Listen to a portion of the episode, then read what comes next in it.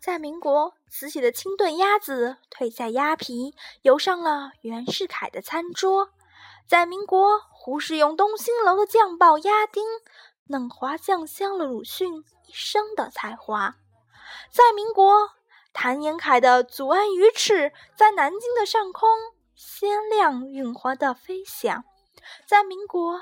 张大千用恋爱的火候软炸着扳指儿，香酥嫩脆了十八岁的侍女。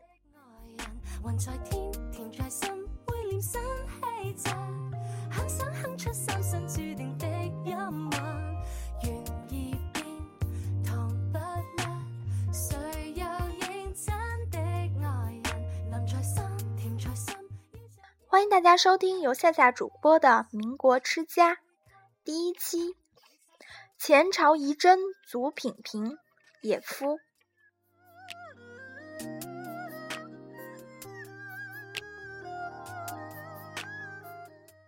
算来算去，中华民族还真的只有饮食文化是足以称雄世界的。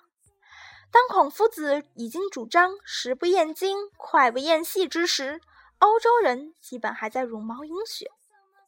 西餐发展到今天，还在问你牛排要几分熟，配在几乎还是永远的老三篇：土豆、洋葱、西红柿。而我们的菜谱则早已汗牛充栋，食材更是上天入海，穷尽一切了。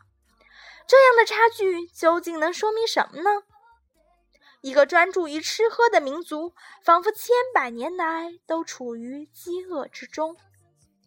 即便偶尔的酒足饭饱，也并未泄出科技文明和制度文明。我们就像一个吃货一般传宗接代。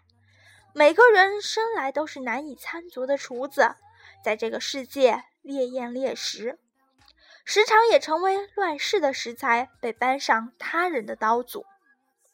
自古以来，修家谱都可能株连九族，读书人于是只好研习菜谱了。精神生活的饥寒交迫。并不妨碍我们过图门二大嚼，在想象的盛宴中沉醉迷离。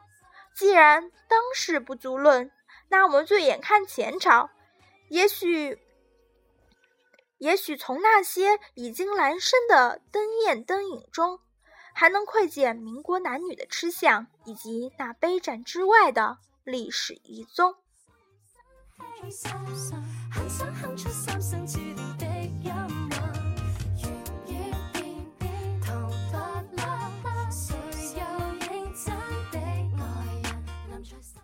二毛和我都在武陵山区生长发育，一江上下同属土家这个多数时候都很饥饿的民族。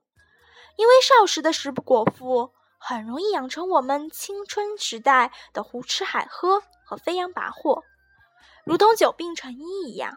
好吃的人总是美食家的候补委员。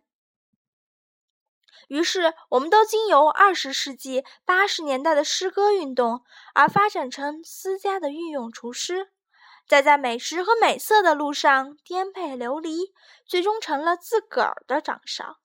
我还没有看见一个同代人能像二毛那样，用诗歌和美食笼络在一起，使汉语和菜肴都变得性感十足。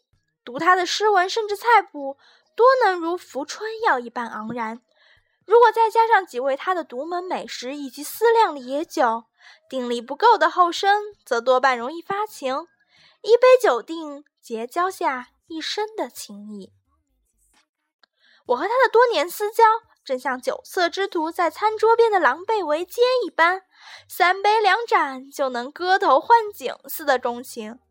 多少年来，他的餐馆开到哪里，我扛着贪婪的唇齿就追向哪里。他的酒席招摇处，就是我被酒囊饭袋眼中的延安。从川西到京北，从西城到东城，我像苍蝇不叮无缝的蛋一样，追随着家山中走出的一扇胖哥，闻香下马、击掌为号的暴饮暴食着我们放浪的岁月。多少次，我醉卧于他的大堂。被多情的大厨盖上油香的围裙，恍如杨柳岸晓风残月一般的死而复生。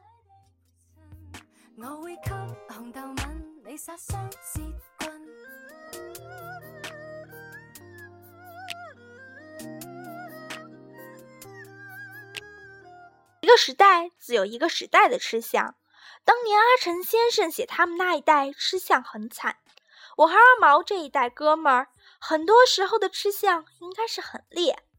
相比起民国那代世人的吃相，我们真是足够惨烈的一代吃货。二毛的美食随笔是一个诗人加厨师的杰作，因此迥异于一般的外道中人。从妈妈的柴火灶到民国吃家，仿佛他已经从江湖菜跃进到了公馆菜。变换的已不仅仅是食谱，也不是添油加醋之类的技法，而是已在深入历史的唐奥，在盘孙薄酒的一脉余香中，遍寻历史新的解读门径。所谓的魏晋风度，我们是从《世说新语》中那些吃喝坐卧的细节中感知的。同样，我们也能从这样一些随笔中窥见所谓的民国范儿大抵会是怎样的雅致或是豪奢。一个时代远逝了，酒阑灯池之后，衣香鬓影化为遍地烟尘。而就在这样弥散的俗世之中，我们这些怀旧的饕餮之徒们，犹能在这个早已推杯换盏的世界，嗅到那残醉余芳。